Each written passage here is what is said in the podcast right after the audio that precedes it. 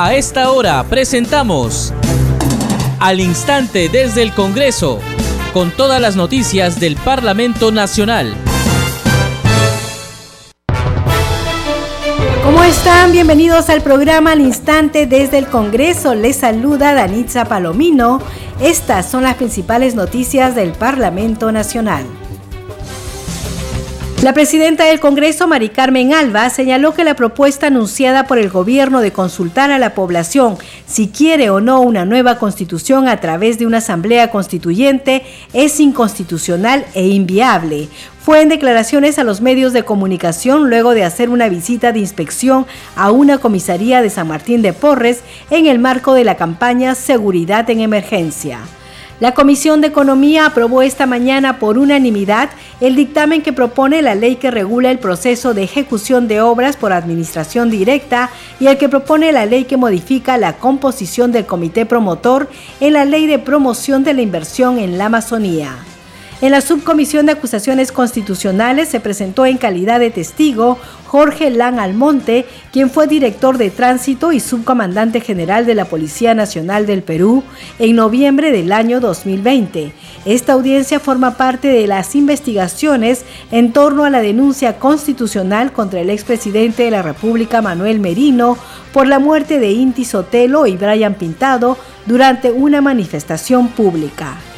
En lo que va del periodo anual de sesiones 2021-2022, el Parlamento ha aprobado seis leyes que favorecen a más de 2 millones de agricultores en el país. Entre ellas se encuentran la ley que declara de necesidad la emergencia alimentaria y la campaña agrícola, la ley que prioriza la comercialización del guano de isla y la ley que regula el servicio de extensión agropecuaria. Usted está escuchando al instante desde el Congreso.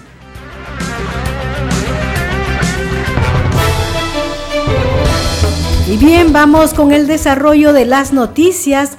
La propuesta anunciada por el gobierno de consultar a la población si quiere o no una nueva constitución a través de una asamblea constituyente es inconstitucional e inviable y así lo han ratificado los especialistas en el tema, dijo esta mañana la presidenta del Congreso, Mari Carmen Alba Prieto. Vamos a escuchar sus declaraciones a la prensa. Ese es un tema que no está en la Constitución, es inconstitucional. Inviable. Es inviable, por lo cual, si envían eso, podrían ser eh, pasibles de una denuncia constitucional. Y además tenemos a cinco, cinco este, ministros son abogados, ¿no? El premier, ex decano de la eh, de San Marcos, ¿no? De la Facultad de San Marcos, de, de la eh, rectora, rectora San Marcos, ¿no? Y tenemos a un expresidente del Tribunal Constitucional. Bueno, con, yo quisiera, a quien conozco, al canciller Landa, dudo mucho que firme este proyecto. ¿Y qué es lo que busca el gobierno entonces, Presidenta? ¿Qué busca el gobierno con este periodo de Bueno, a ver, vamos por partes. Vamos por partes. Este, este tema eh, es una distracción, ¿no? Todos los temas del Premier, que ahora es el operador político de Cerrón, de Castillo y de todos, ¿no? De decir todo lo que está diciendo, sus opiniones desubicadas, si Hitler, si va contra la corona nacional, insulta a la iglesia, al carnal Barreto, eh, todo lo que... Él, él no es tonto, ¿no? Y eso de que es un viejito, que está senil, no, por favor, ese cuento nadie se lo cree. Y aquí, que escucho muchos que dicen que somos ingenuos, acá nadie es ingenuo. Sabemos muy bien lo que quieren. Desde el primer día, desde que, el primer día que asumí la mesa directiva, la presidencia del Congreso, sabía que el objetivo era cerrar el Congreso. Siempre ese fue el discurso.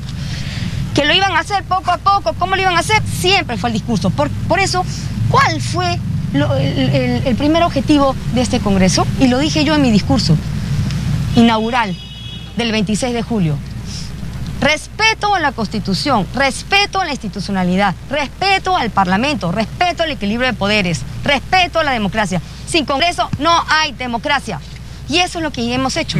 Con, las dos, con los dos proyectos de ley que fueron los primeros, que por supuesto a nadie le gustaron, ¿no? a todos los que querían, los que están con el objetivo de cerrar el Congreso. El tema de que cualquier, y eso está en la Constitución, el 206, simplemente reafirmamos lo que ya está. Cualquier reforma constitucional, total o parcial, pasa por el, el Congreso con el artículo 206. No existe asamblea constituyente. Y el otro tema de la cuestión de confianza, que son temas que no pueden hacer cuestión de confianza por lo que se les ocurra para cerrar el Congreso. Pero eso lo sabemos, el discurso está ahí siempre. Y yo le digo a la población, no se dejen engañar. Este Ejecutivo siempre ha querido cerrar el Congreso, nunca ha querido gobernar con el Congreso. Y este Congreso, a pesar de eso, no ha sido obstruccionista. ¿Y por qué no ha sido obstruccionista? ¿Y por qué le hemos dado voto de confianza? Porque si no lo hubiéramos dado, hace rato, le digo a todos los peruanos, ya no existiría Congreso. Hace, el Congreso hubiera desaparecido en septiembre o en octubre. Y sin Congreso no hay democracia. Si estamos acá, estamos, estamos tratando de que esto no se vuelva Cuba ni Venezuela. Las encuestas.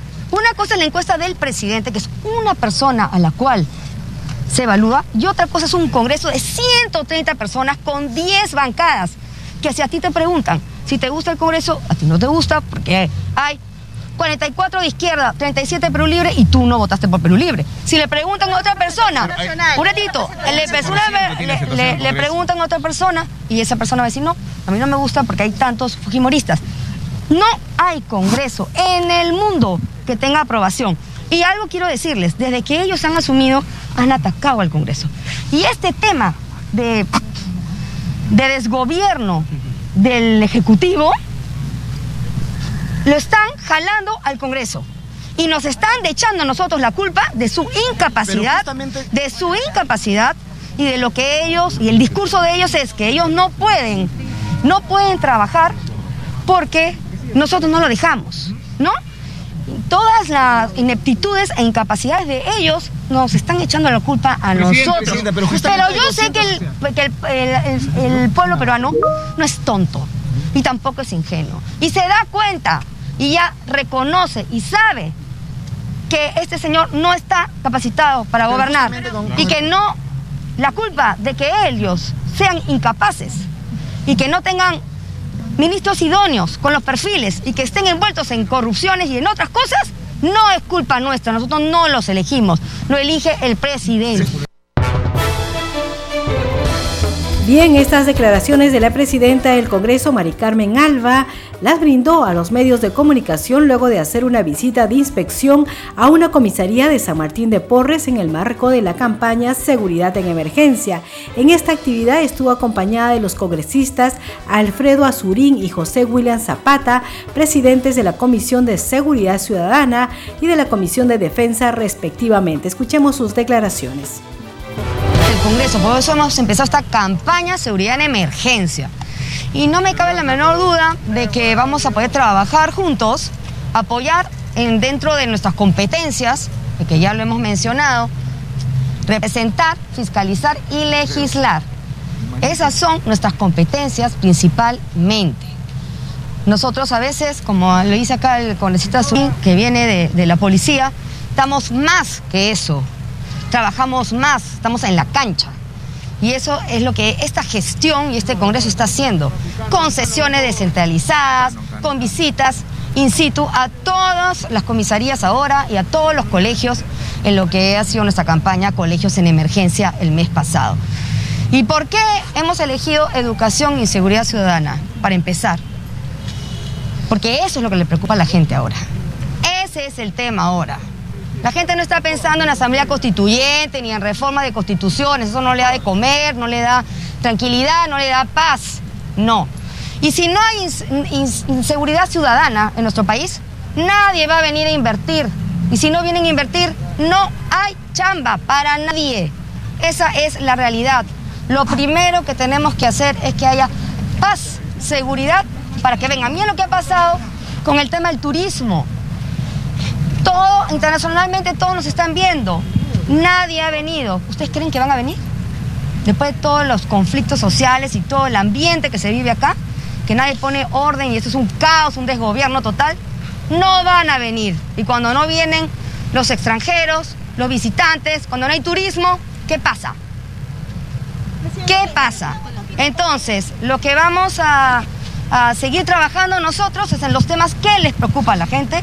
Hemos empezado por educación, ahora estamos en seguridad, no es que se acaba en esta semana de presentación, siguen y de ahí veremos otro tema, reactivación económica, empleo.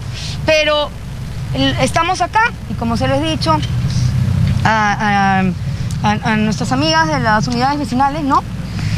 Vamos a tener una reunión en el Congreso, llamaremos también al alcalde y no creo que haya ningún problema de trabajar todos juntos, que para eso estamos, para sumar. Vamos con más información aquí al instante desde el Congreso y la Comisión de Economía aprobó por unanimidad el dictamen de la ley que regula el proceso de ejecución de obras por administración directa y promueve la reactivación de obras públicas paralizadas a nivel nacional.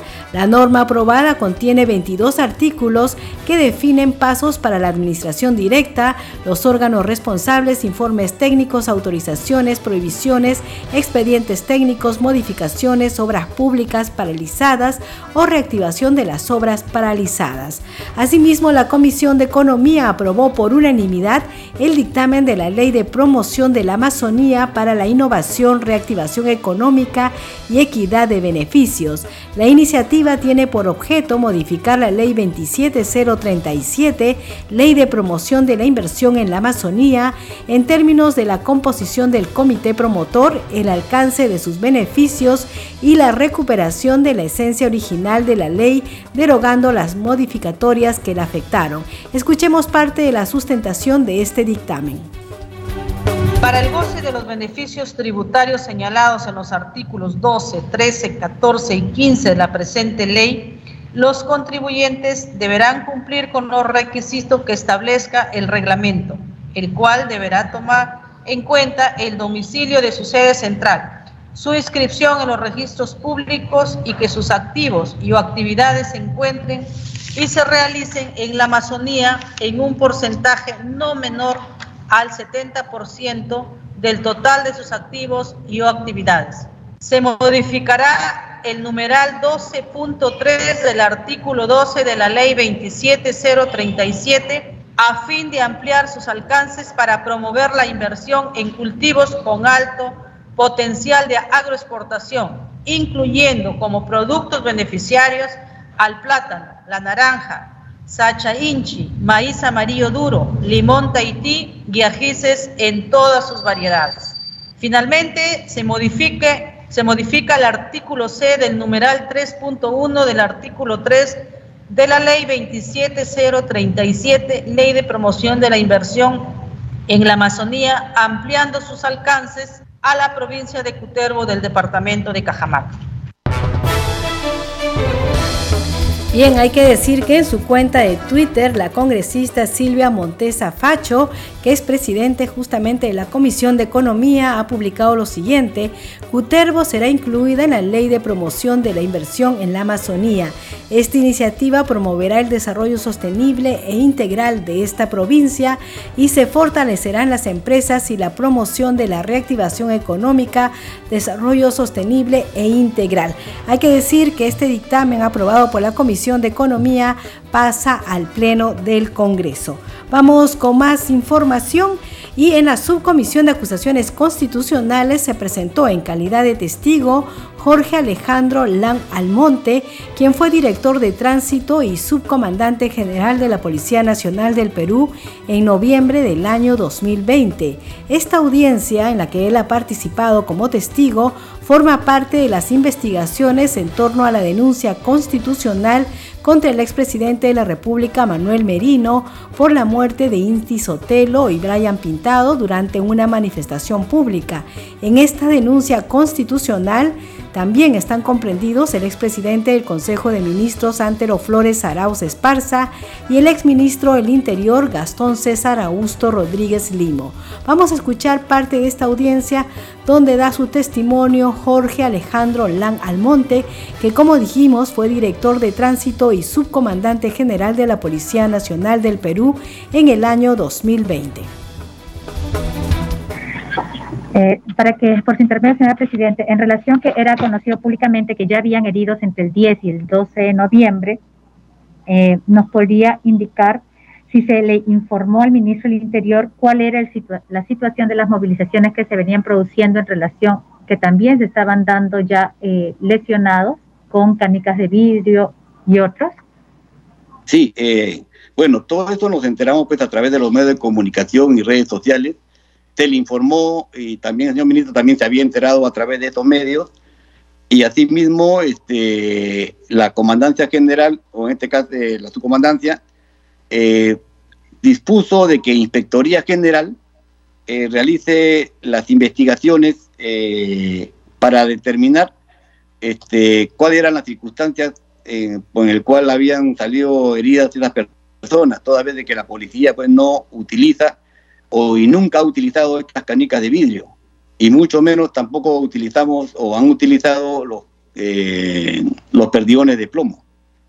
Entonces, esto ya también era de conocimiento del señor ministro, ¿no? Y se le informaba de las acciones que nosotros habíamos realizado para que se investigue eh, la cómo habrían salido este, lesionados estas personas, eh, sabiendo que la policía no utilizaba. Por intermedia, señora presidenta, eh, quisiéramos que nos precise el señor testigo si con fecha 13 de noviembre de 2020 se reunió con el ex ministro del Interior, Gastón Rodríguez Limo, y así también con el señor presidente del Consejo de Ministros de ese entonces, el señor Antero Flores Arauz. Eh, sí, mire, el señor ex premier eh, Antero Flores Arauz se apersonó al Ministerio del Interior y tuvimos una reunión donde el señor este, ex premier eh, fue al ministerio con la finalidad pues, de brindar el respaldo de las operaciones que estaba realizando la policía, teniendo en cuenta eh, las imágenes que se venían propalando tanto por las redes como por los medios de, televisión, donde hacían ver de que la policía era la gran agresora. Eh, no informando quizás correctamente cuando se miraba también cómo eran los manifestantes que atacaban brutalmente, vamos a llamarle así, disculpe la palabra, a la policía utilizando piedras, utilizando este, armas hechizas, avellanas, eh, pirotécnicos, piedras. Entonces el señor ex premier fue a dar un respaldo hacia, a la, hacia la policía y que posteriormente de ese lugar nos constituimos, porque fue una reunión de cinco, no pasaba de diez minutos, de esa reunión que solamente fue a, hacer lo que le he indicado, y de ahí este, indicó que quería ir también a la región policial Lima para dar también el mismo respaldo. Entonces, de este lugar nos constituimos a la región policial Lima, donde en el frontis de la región policial Lima formó parte del personal que se encontraba en ese lugar, igual manera dio un respaldo. Eso fue la reunión que usted pregunta con el ex premier. Seguimos al instante desde el Congreso. Asimismo, Lan Almonte narró cómo informó del fallecimiento de Inti Sotelo y Brian Pintado. Al enterarse usted de las muertes de estas dos personas, ¿a quién informa sobre ello? Bueno, mire, la información eh, de las muertes eh, se supo a nivel nacional, porque fue a través de los medios de comunicación y redes sociales. Ya el señor ministro también, al igual que el que habla, se había enterado por estos mismos medios, me llamó para que le confirmara si efectivamente había estos dos fallecidos. Y una vez después de verificar que sí, efectivamente, habían dos personas fallecidas, le confirmé nomás que sí habían dos jóvenes que habían fallecido eh, durante estas protestas y se le informó al señor ministro, que esa es la persona que yo tenía que informar. ¿Esta confirmación que le hace al señor ministro de ese entonces fue vía telefónica? Sí, vía telefónica. No, vía telefónica, señorita. Ok, señora Presidente, eh, este Ministerio Público ha concluido las preguntas del señor general Lan Almonte. Muchas gracias. Seguimos al instante desde el Congreso y la Comisión de Descentralización inició la segunda mesa de trabajo en el Cusco denominada Problemática del Saneamiento de Límites entre los distritos Margarani, provincia de Canchis, departamento del Cusco, y Nuñoa, provincia de Melgar, departamento de Puno. El Congreso de la República inauguró la Mesa de Partes Digital para que cualquier ciudadano residente en el país o en el extranjero pueda presentar sus solicitudes de información del quehacer parlamentario sin necesidad de presentarse a la sede legislativa. El acceso a esta plataforma virtual es a través del portal del Congreso de la República www.congreso.gov.pe. Luego ingresar al icono Mesa de Partes y registrarse como usuario externo por única vez sea como persona natural, persona jurídica o entidad pública. Con esta novísima mesa de partes digital se espera atender eficientemente los pedidos de acceso a la información pública ante el Congreso de la República. Bien, a esta hora tenemos información con nuestro compañero José Trujillo acerca de las actividades programadas para esta tarde en el Congreso de la República. Buenas tardes, José. Buenas tardes, Danixa. Pasamos rápidamente revisión a las principales actividades que se realizarán durante esta tarde en el Congreso de la República y te comentamos que a partir de las 3 de esta tarde sesiona la Comisión de Defensa Nacional que tendrá como invitados al ministro del Interior Alfonso Chavarri Estrada, asimismo al comandante general de la Policía Nacional del Perú, el Superintendente Nacional de Control de Servicios de Seguridad, Armas, Municiones y Explosivos de Uso Civil, SUCAMEC, y del Superintendente Nacional de Migraciones. El tema que convoca la presente sesión de ANIXA son las principales políticas y acciones que ejecuta la gestión del Ministro del Interior para el cumplimiento de metas y objetivos del sector, así como sus proyecciones. A esa misma hora, Danixa se sustentará en la Comisión de Educación que realizará una sesión extraordinaria el proyecto de ley 1423 que propone la ley que modifica la tercera disposición complementaria final de la Ley 30.220, ley universitaria con la finalidad de reconocer como docente universitario al personal civil docente de las Fuerzas Armadas y de la Policía Nacional del Perú. En tanto, a las 4 de la tarde, la Comisión de Vivienda recibirá al ministro de Vivienda, Construcción y Saneamiento, Heiner Alvarado López, para hablar sobre la política del sector, así como la situación actual, ejecución y perspectivas de los principales proyectos e inversión en agua y saneamiento a nivel nacional, así como el avance del reglamento de la Ley 31.313, Ley de Desarrollo Urbano Sostenible. Danixa, estos son algunos de los temas que se abordarán durante esta tarde en el Parlamento Nacional. Te damos pase nuevamente a estudios para que continúes con al instante desde el Congreso por Congreso Radio, un Congreso para todos. Seguimos al instante desde el Congreso y en el marco de la conmemoración del Día de la Lectura y el Idioma, el congresista Esdras Medina organizó una exposición denominada El libro de los libros. El parlamentario conversó con nuestro compañero Víctor Incio. Bueno, primeramente decirte que como presidente de la Comisión de Educación, Juventud y Deportes, tenemos que estar al día en todas las acciones conmemorativas en el sector de educación. El día sábado se ha conmemorado el Día de la Lectura, el Día del Idioma, y nosotros no hemos querido pasar por alto porque era sábado. El día de hoy hemos hecho una actividad para fomentar la lectura y creemos y estamos seguros que lo mejor es la lectura del libro de los libros. Y el libro de los libros es la Biblia. Ahí encontramos partes de principios para la humanidad, valores para la humanidad y también entendimientos en estos momentos tan difíciles que estamos viviendo, tanto económicamente, políticamente, creemos y estamos convencidos que es momento de buscar consensos y creemos que a través también de esta lectura y haciendo caso a la Biblia, pues podemos buscar y pedir la unidad nacional. ¿Qué otros ejemplares están acá exhibiendo? Bueno, este, hemos tenido que buscar a las instituciones, en este caso a la institución de las sociedades bíblicas del Perú, donde han venido y nos están haciendo la exposición cómo ha avanzado el libro de los libros, que es la Biblia, a través de los diferentes idiomas, de las traducciones, y nos han traído ejemplares también para poder nosotros estar teniendo una ilustración, cómo ha ido evolucionando esta traducción y cómo ha llegado al Perú también al, idioma español e incluso al idioma quechua. ¿Hasta cuándo va a ser esta exhibición? Y invite al público. Bueno, aprovecharé más bien para que todo el público presente que desee estar en esta exposición. Va a estar esta exposición hoy día, todo el día, hasta las 5 de la tarde. Son bienvenidos y esperamos también que los congresistas puedan darse un tiempo para ver y dar algunas lecturas de las palabras de la Biblia, que es el libro de los libros, y así conmemorar el Día del Idioma, el Día de la Bien, entonces eran las declaraciones del congresista Esdras Medina, quien conversó con nuestro compañero Víctor Incio. Usted está escuchando al instante desde el Congreso.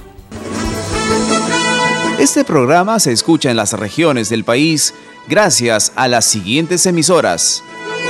Radio Inca Tropical de Abancaya Purímac, Cinética Radio de Ayacucho, Radio TV Shalom Plus de Tingo María, Radio Madre de Dios de Puerto Maldonado, Radio TV Perú de Juliaca Puno, Radio Amistad de Lambayeque, Radio El Pueblo de Ayacucho, Radio Satel Perú de Lampa en Puno, Radio La Voz del Valle de Aplao en Arequipa, Radio Estar de Moyendo en Arequipa, Radio Gaceta Ucayalina Online, Radio Líder de la Unión en Piura, Radio Victoria de Ocros en Huamanga, Ayacucho. Enseguida, los titulares de cierre.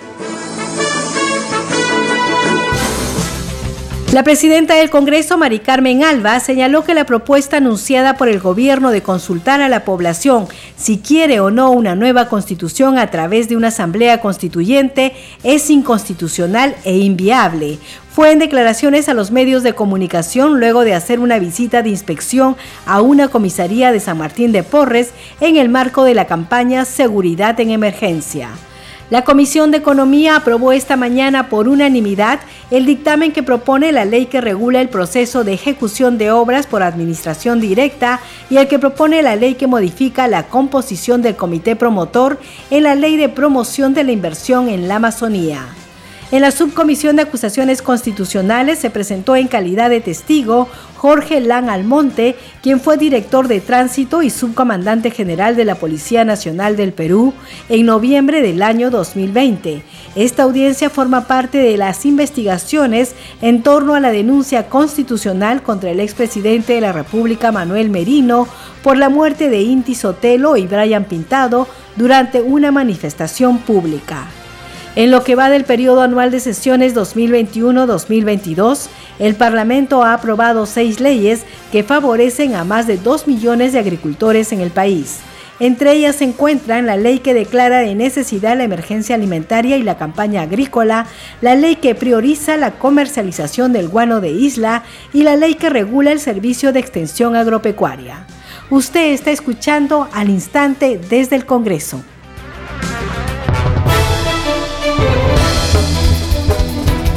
Bien, hemos llegado al final del programa. A nombre del equipo de Congreso Radio, le agradecemos por acompañarnos en esta edición. Estuvo en los controles Franco Roldán y en la conducción de Anitza Palomino. Deseamos que tengan un buen día. Nos reencontramos mañana.